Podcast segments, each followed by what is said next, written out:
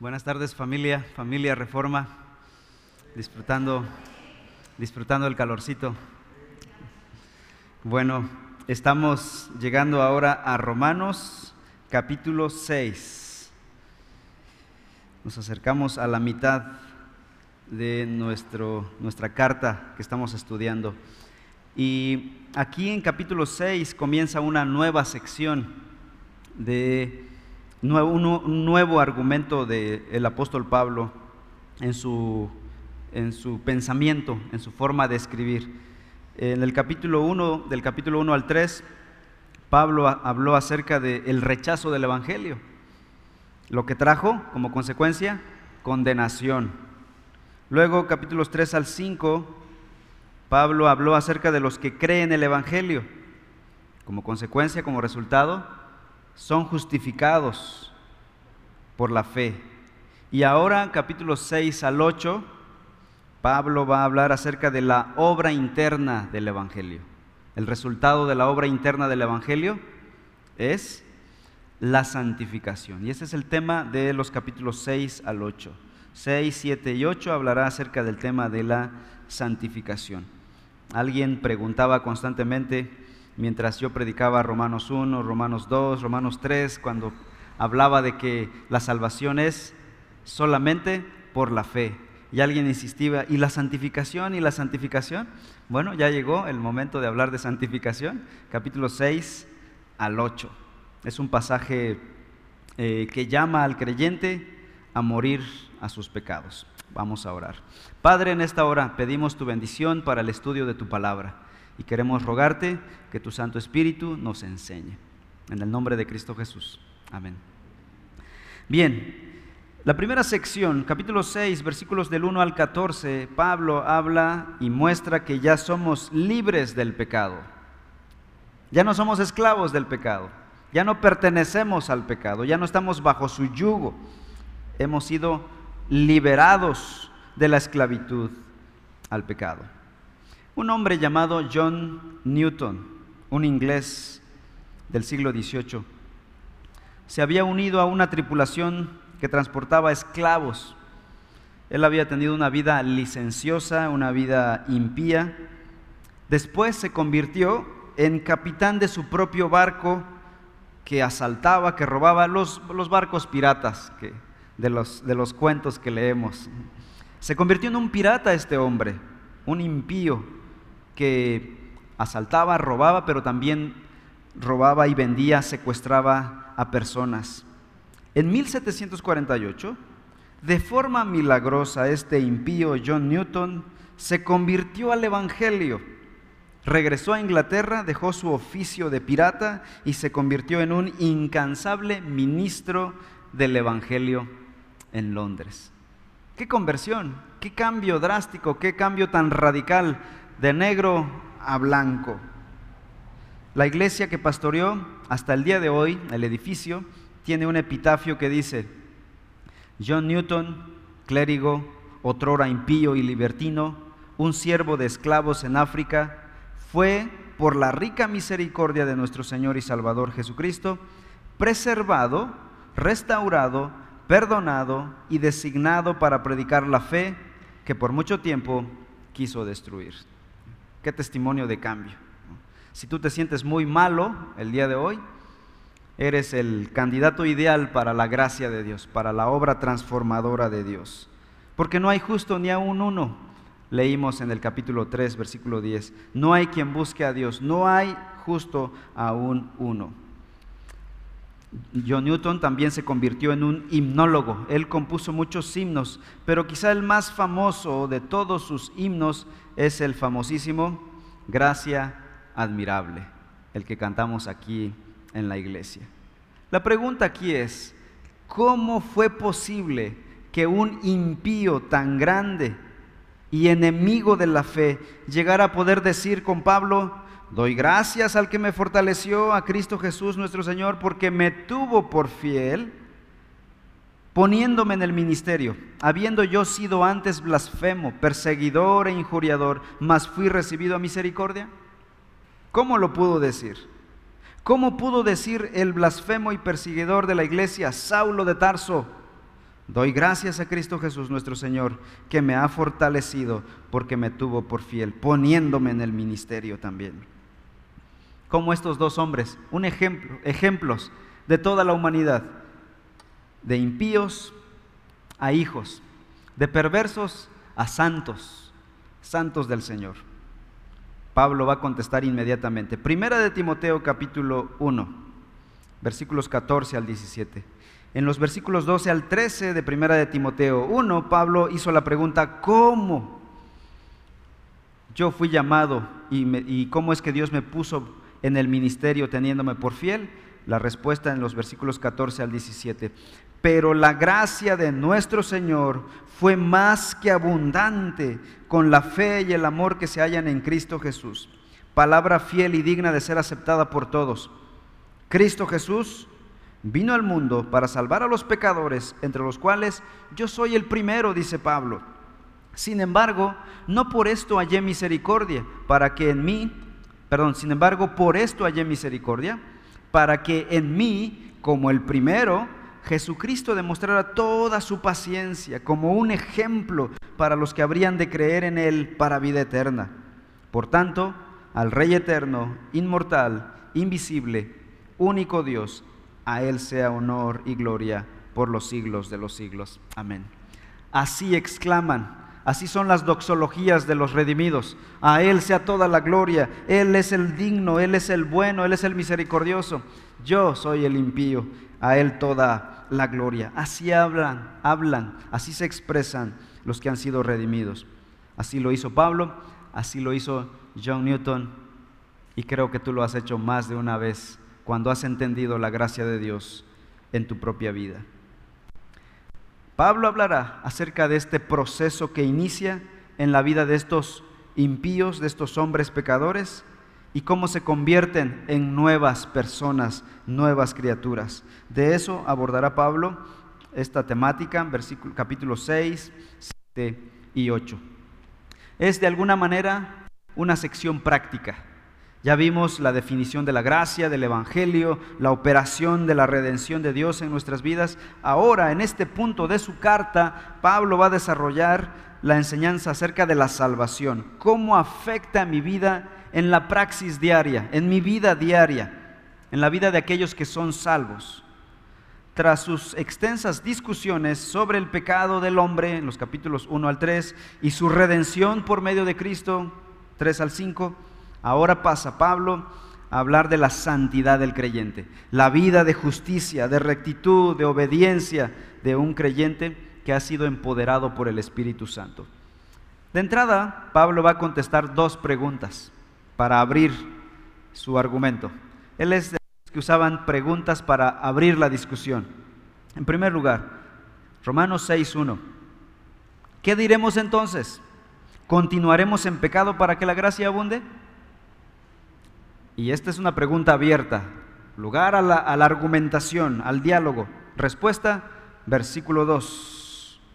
De ningún modo, nosotros que hemos muerto al pecado, ¿cómo viviremos aún en Él? Pregunta retórica, se responde a sí misma, no es posible que vivamos aún en Él. Pregunta número 2, versículo 3. ¿O no saben ustedes que todos los que hemos sido bautizados en Cristo Jesús, hemos sido bautizados en su muerte? Respuesta, versículos 4 al 10. Por tanto, hemos sido sepultados con Él por medio del bautismo para muerte, a fin de que como Cristo resucitó de entre los muertos, por la gloria del Padre, así también nosotros andemos en novedad de vida. Hasta el versículo 10. Y hoy vamos a comenzar con la primera pregunta. Primera pregunta, capítulo 6, versículo 1 dice, ¿qué diremos entonces? ¿Continuaremos en pecado para que la gracia abunde? Para entender este argumento, el argumento grande de Pablo, capítulo 6 al 8, acerca de la santificación, debemos tener un panorama más grande. El debate sobre la salvación en tiempos de la iglesia primitiva se había polarizado. Habían dos polos opuestos. Uno pensaba de esta manera y otros pensaban de esta manera. No había un equilibrio, equilibrio.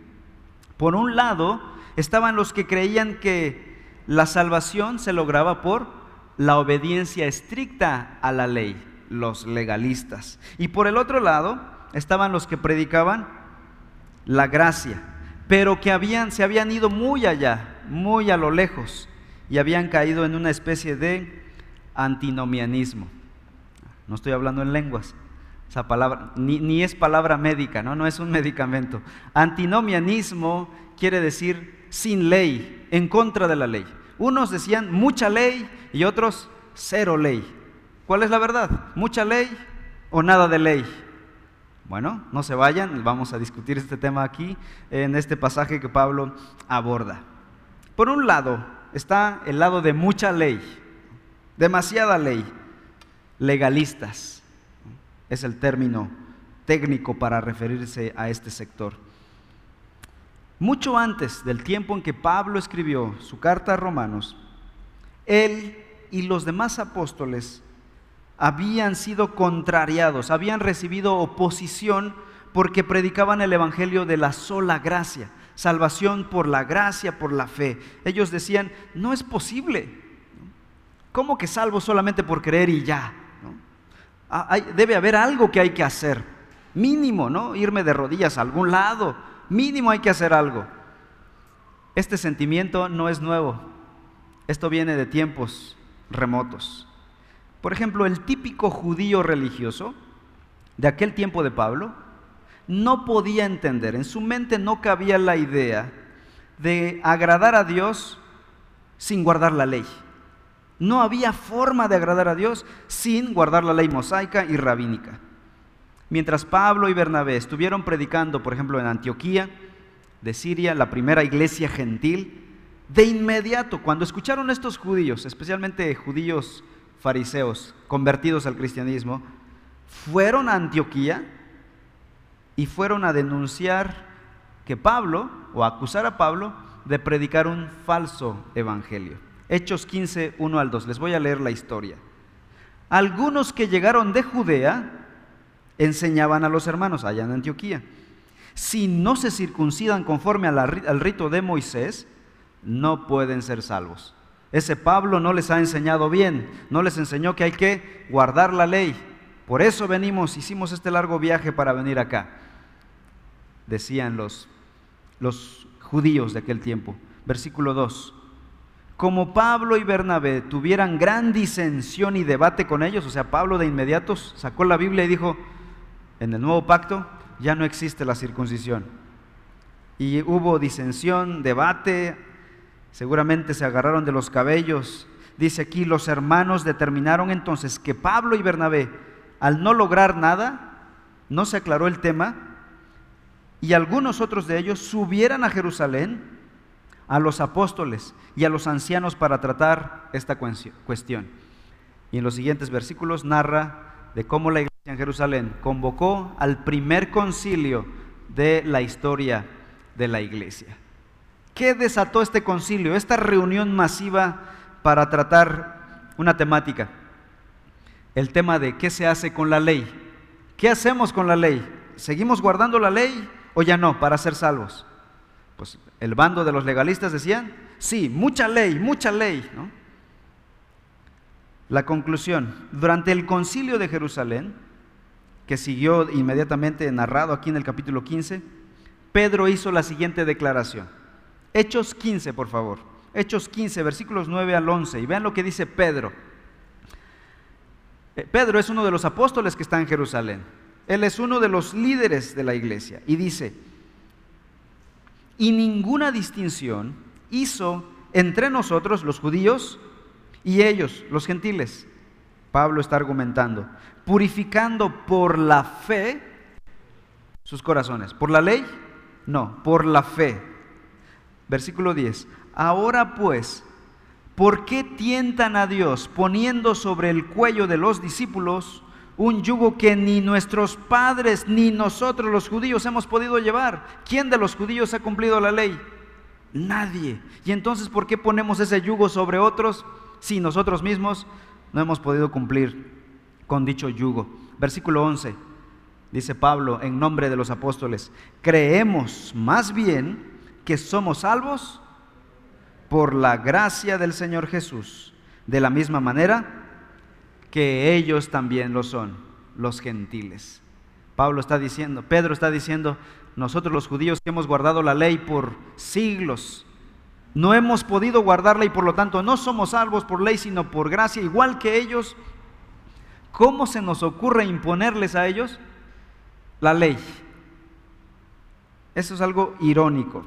La conclusión a la que llegó este concilio en Jerusalén fue que la obediencia a la ley de Moisés no contribuye en nada a la salvación y no debe ser impuesta a la fuerza sobre cualquier creyente. Hechos 15, versículo 28.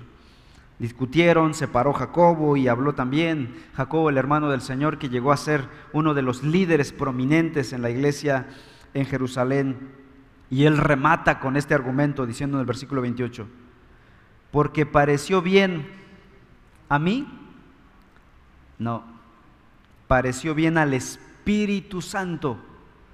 Si alguien se quiere oponer a esta verdad, dice Santiago, opóngase a Dios no a nosotros. No es un argumento de hombres. Pareció bien al Espíritu Santo y a nosotros como obedientes al Espíritu Santo no imponerles mayor carga que estas cosas esenciales. Y procede a decir tales cosas. Pero la salvación es por la fe sola, por la gracia de Dios. Entonces está el lado de los mucha ley, ¿no? Pero está el otro lado, el otro polo, el de cero ley, nada de ley ¿Cómo dijimos que se llama ese sector? Antinomianismo, ¿no? Nombre de medicamento. Solo el doctor Alberto sabe esos términos. En el extremo opuesto, algunos creyentes interpretarían mal la afirmación de que la salvación es solamente por gracia. Y dirían quizá, bueno, cuando el pecado abundó, sobreabundó la gracia. Entonces, cero ley. Vamos a quitar la ley de nuestros ojos argumentaban, si la salvación es solo por la gracia de Dios, entonces, a mayor pecado, mayor gracia. Y si a mayor pecado, mayor gracia, entonces los hombres podemos pecar libremente para que Dios abunde en su gracia y Él reciba toda la gloria. Esa era el otro extremo, el otro polo de este juego. Y en medio estaban los apóstoles, ¿Qué vamos a hacer con esto? Los judíos legalistas que estaban de este lado, que decían mucha ley, estaban atacando a Pablo diciendo, es lo que provocan ustedes, ¿ya ven? Por enseñar un evangelio por gracia solamente, diría una escritora moderna eh, antievangélica, eso que ustedes han creado es un evangelio de bolsillo, ¿no? un evangelio fácil. ¿Cómo que solo por fe? No, hay que hacer cosas, dice esta escritora. Estos judíos atacaban a los apóstoles de contradecir las leyes de Dios y defendiendo que esa clase de vida en realidad glorifica a Dios. Pero la Biblia dice lo siguiente, Judas capítulo 4. Judas es una cartita que está hasta el final de la Biblia, cerquita de Apocalipsis. Judas, versículo 4, dice,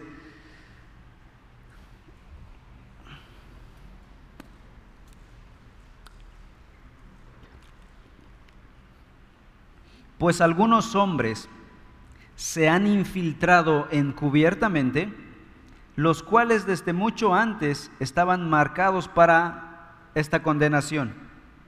Impíos, y vean lo que hacen.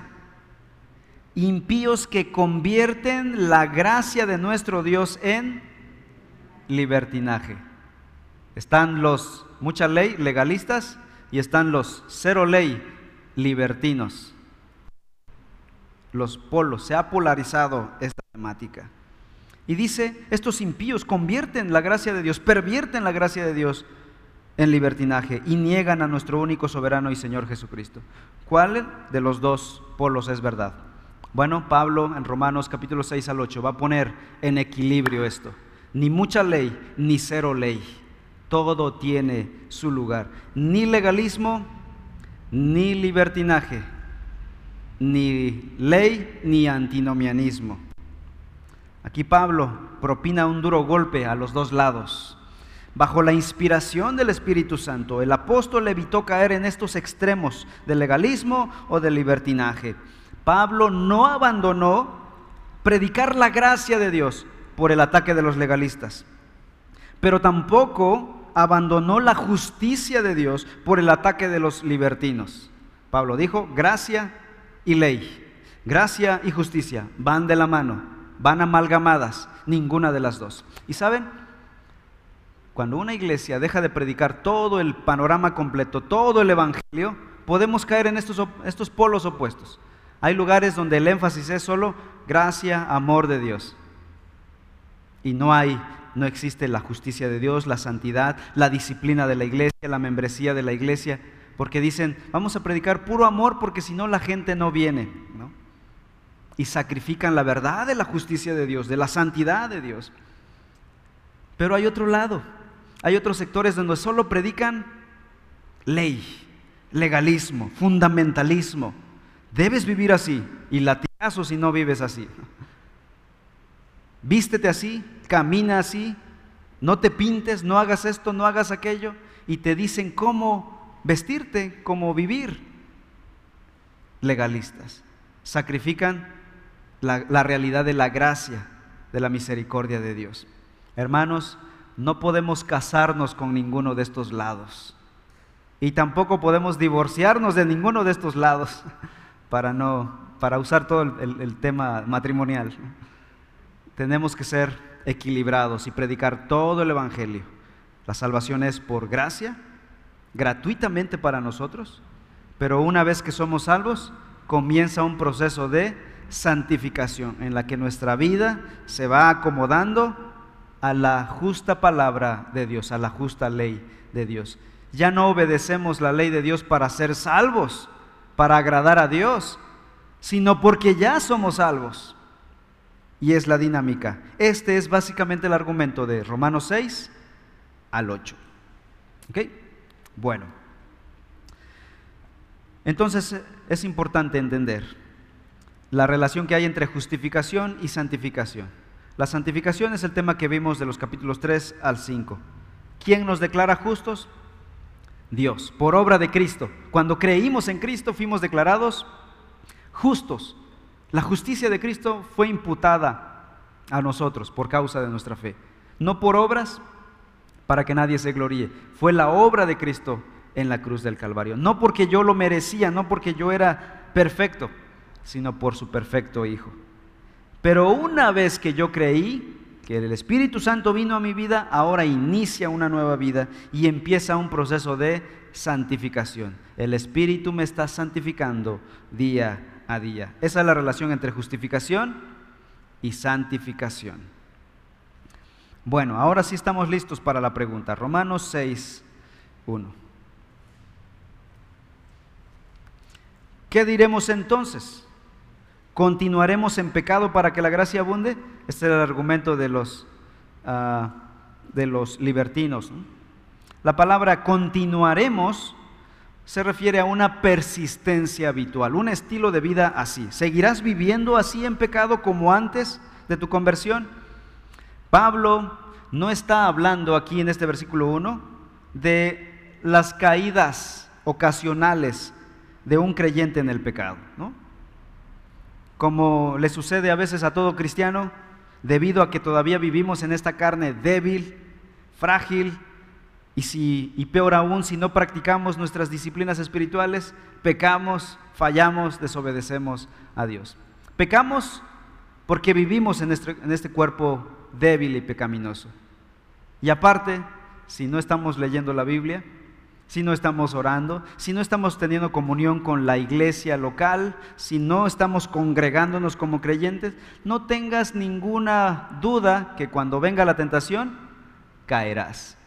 Y no te preguntes, ¿por qué pequé? ¿Por qué caí? No, piensen que el pecado, la vida o, o los fracasos espirituales vienen así. Vienes caminando derechito y ¡pum! te caíste en un agujero y dices, me caí. No ocurre así. Una caída viene gestándose desde antes. Empiezas a abandonar tus disciplinas espirituales personales, lectura de la palabra, oración, dejas de congregarte con el pueblo de Dios, crees que la reunión dominical no es importante, dejas de alimentarte, Y después llega la oportunidad de pecar, llega la tentación, estarás débil, estarás frágil. Ahora, aún así, no es a lo que se refiere Pablo aquí, de esos pecados, vamos a llamarle ocasionales. Ya no es tu estilo de vida, ya dejaste esa vida pecaminosa. Pablo aquí está hablando del pecado intencional, el pecar voluntariamente como un patrón de vida establecido. Recordarán, antes de que era salvo, el pecado era nuestro estilo de vida. Pero cuando fuimos salvos, al tener vida nueva, al tener al Espíritu Santo, ya empezamos una nueva vida. Y ahí ya no hay excusa para seguir viviendo como antes, como cuando no éramos salvos. ¿Puede una persona recibir vida nueva y continuar con su vieja manera de vivir? Es la pregunta de Pablo. ¿Podemos ahora siendo cristianos, siendo justificados, no ser santos? ¿Puede una persona justificada no ser santa? Es básicamente la pregunta de Pablo. Dicho de otra manera. Respuesta. Versículo 2.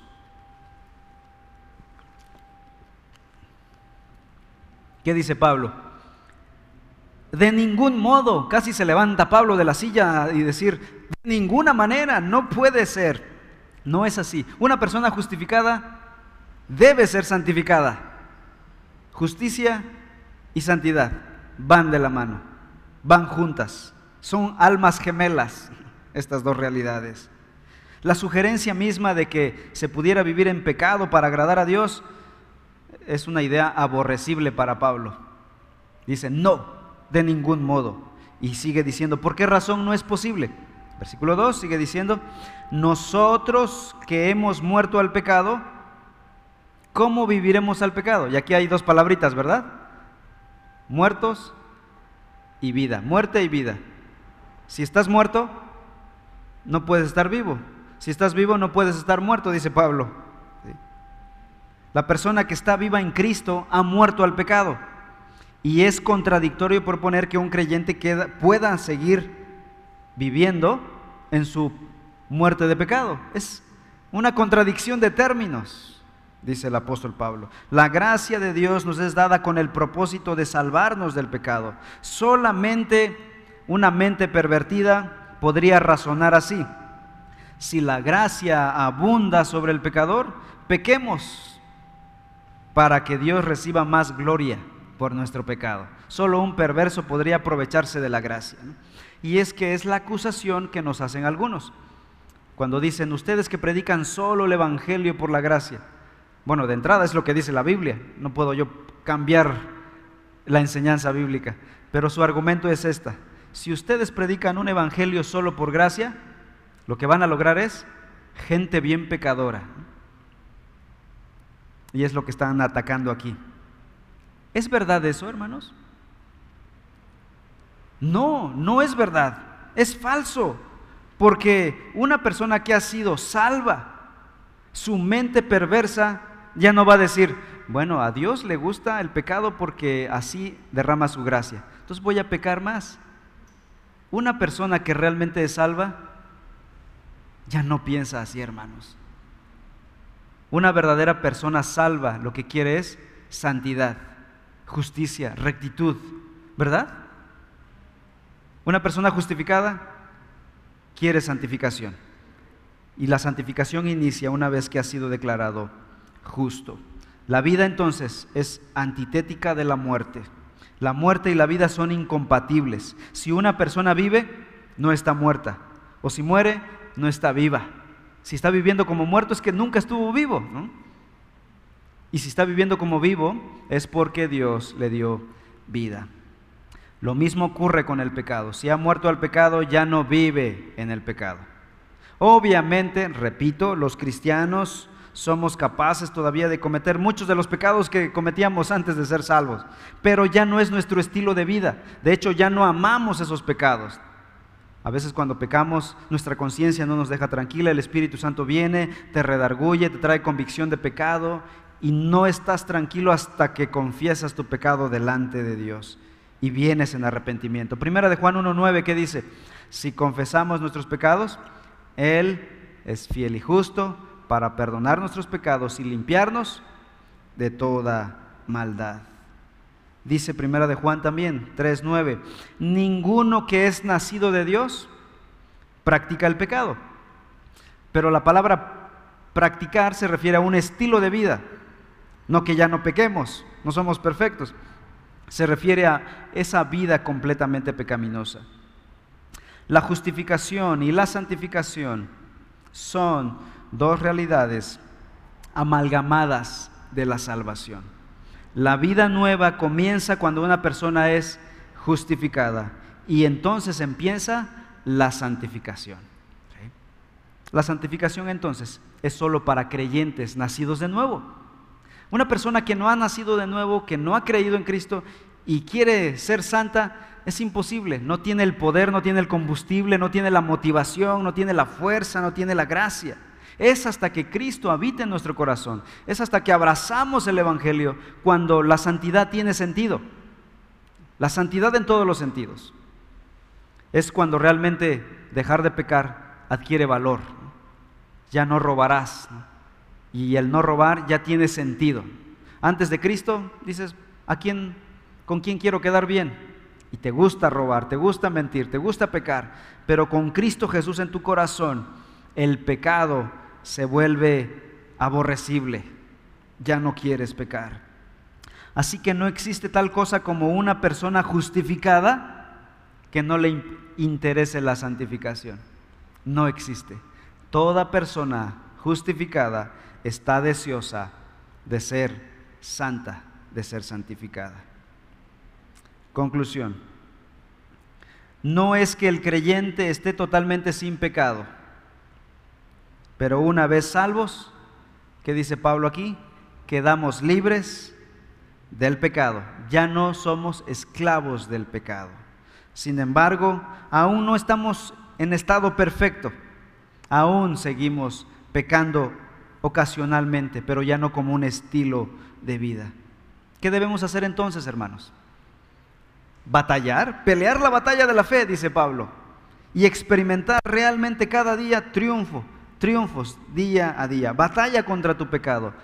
No cedas a tu pecado, no cedas a tus apetitos, a tus planes, a tus sueños. No le des lugar a tu maldad en el corazón, a la ira en tu corazón, a los malos deseos en tu corazón. Disciplina tu mente, ponle freno a tu mente.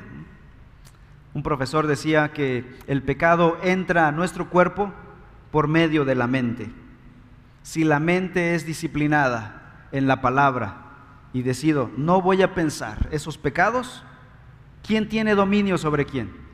Yo, con el poder del Espíritu, debo dominar mi mente para no pecar. Todo comienza aquí, todo pecado se concibe aquí, se da a luz aquí y después simplemente nuestro cuerpo como instrumento de maldad, va a decir Pablo aquí, ya no presenten su cuerpo como instrumento de pecado. Lo que dice ahí en capítulo 6, versículo 12. Por tanto, no reine el pecado en su cuerpo mortal, para que ustedes no obedezcan a sus lujurias, ni presenten los miembros de su cuerpo al pecado como instrumentos de iniquidad. Y vean lo, lo que dice a continuación. Sino preséntense ustedes mismos a Dios como vivos de entre los muertos y sus miembros a Dios como qué? Como instrumentos de justicia. Nuestro cuerpo se convierte en un instrumento, ya sea de la justicia o ya sea del pecado. Pero todo se concibe aquí. Filipenses 3:12. Dice Pablo, no es que lo haya alcanzado ya. Que está diciendo, no piensen que soy perfecto. Podríamos pensar, Pablo cuando estuvo en la tierra era perfecto, por eso escribe estas cosas. No, Pablo está diciendo aquí, no piensen que yo ya lo he alcanzado todo y vean la confesión de Pablo, o que ya haya llegado a ser perfecto, sino que sigo adelante, dice Pablo. Es decir, sigue pecando Pablo. ¿Pecaba el apóstol Pablo? Sí, seguramente porque era un hombre. Es lo que está diciendo aquí. No lo he alcanzado todo, no soy perfecto, ¿Y entonces qué es lo que hace la diferencia en tu vida, Pablo?